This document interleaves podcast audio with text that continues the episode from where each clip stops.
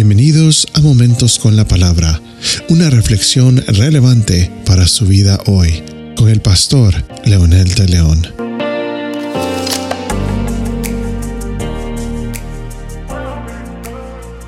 Como hemos venido mencionando en esta serie, el hombre tomó la decisión final de obedecer a la mujer y la mujer tomó la decisión final de escuchar a la serpiente.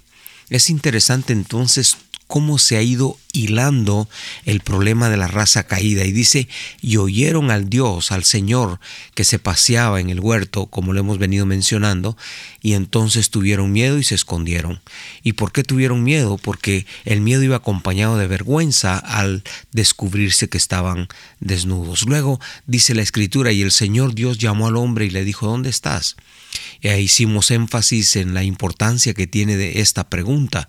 No era que Dios no supiera, era que Dios quería que el hombre descubriera hasta qué punto había llegado. Pero también alguien muy acertadamente, inclusive los comentarios de la Biblia de las Américas, dice que esta pregunta era como una pregunta de oportunidad de redención y de arrepentimiento.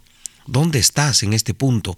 El hombre pudo haber mencionado que estaba en una situación eh, difícil y entonces pudo haberse arrepentido, pero es pura especulación, nada, absolutamente nada. Lo único que podemos deducir por el contexto es que Dios quería que el hombre reaccionara y pensara que él había hecho lo que pasó, él había tomado la decisión de lo que pasó, él había decidido, en otras palabras sencillas, su propia eh, eh, situación en la que estaba en este momento.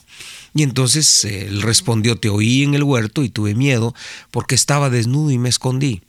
Ahora bien, otra vez, si hablamos de la desnudez, que la desnudez no solamente es no tener este, ropas en el cuerpo, sino hay una desnudez espiritual, emocional, mucho más profundo. Es como descubrir el vacío que ha dejado esta actitud. Y Dios le dijo, ¿quién te ha hecho saber que estabas desnudo?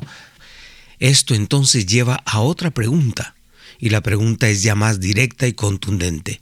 ¿Has comido del árbol el cual te mandé que no comieras?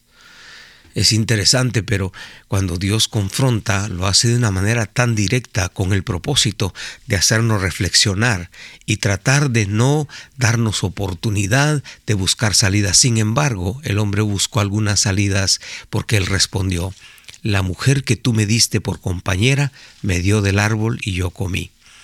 Qué interesante el contexto de esto, pero resulta que cuando Dios puso al hombre a ponerle nombre a todos los animales, dice la escritura que él le puso nombre a las parejas y, dice también, lo hace, hace la referencia el escritor de Génesis, que así se llaman hasta ahora los animales. Pero después de que todos se fueron y los animales dejaron eh, a Adán, él se encontró solito y no halló ayuda idónea para él.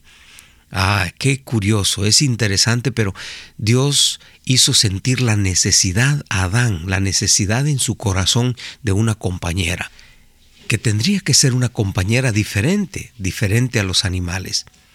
Ahora, cuando de pronto hizo Dios eh, algo especial de que el hombre eh, se durmió, hizo caer sueño profundo en él y luego dice la escritura con, detalles que sacó de su costado una porción de hueso, carne, o no sabemos con exactitud, la palabra original dice que sacó de su, de su costado una pieza y luego la presentó al hombre ya hecha una mujer.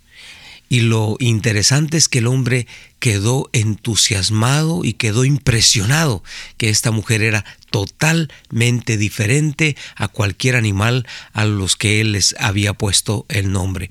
Y entonces yo estoy seguro que esto eh, impresionó tanto que pudo haber agradecimiento en su corazón. Lo interesante es que ahora, en este contexto, la mujer se convierte en un estorbo. En otras palabras, el hombre está diciéndole a Dios, tú tuviste la culpa porque tú me diste la mujer que me ha llevado a esto.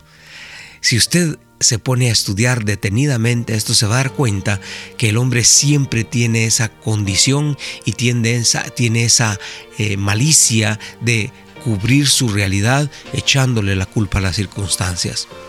Permita el Señor que nos ayude a entender que nosotros de verdad somos responsables de nuestros actos y nosotros somos los que decidimos nuestro futuro. Ore conmigo diciendo, Dios, ayúdame a entender que soy yo el que tomo las decisiones, que soy yo el que puedo perderme o el, el que puede encontrar el camino. Te ruego por favor que me ayudes a entender ese principio y que no niegue que yo soy el que tomo mis decisiones ahora y que tú me estás dando oportunidad por medio de Jesús a tomar las mejores decisiones. Oro en ese nombre poderoso. Amén. Esto ha sido Momentos con la Palabra.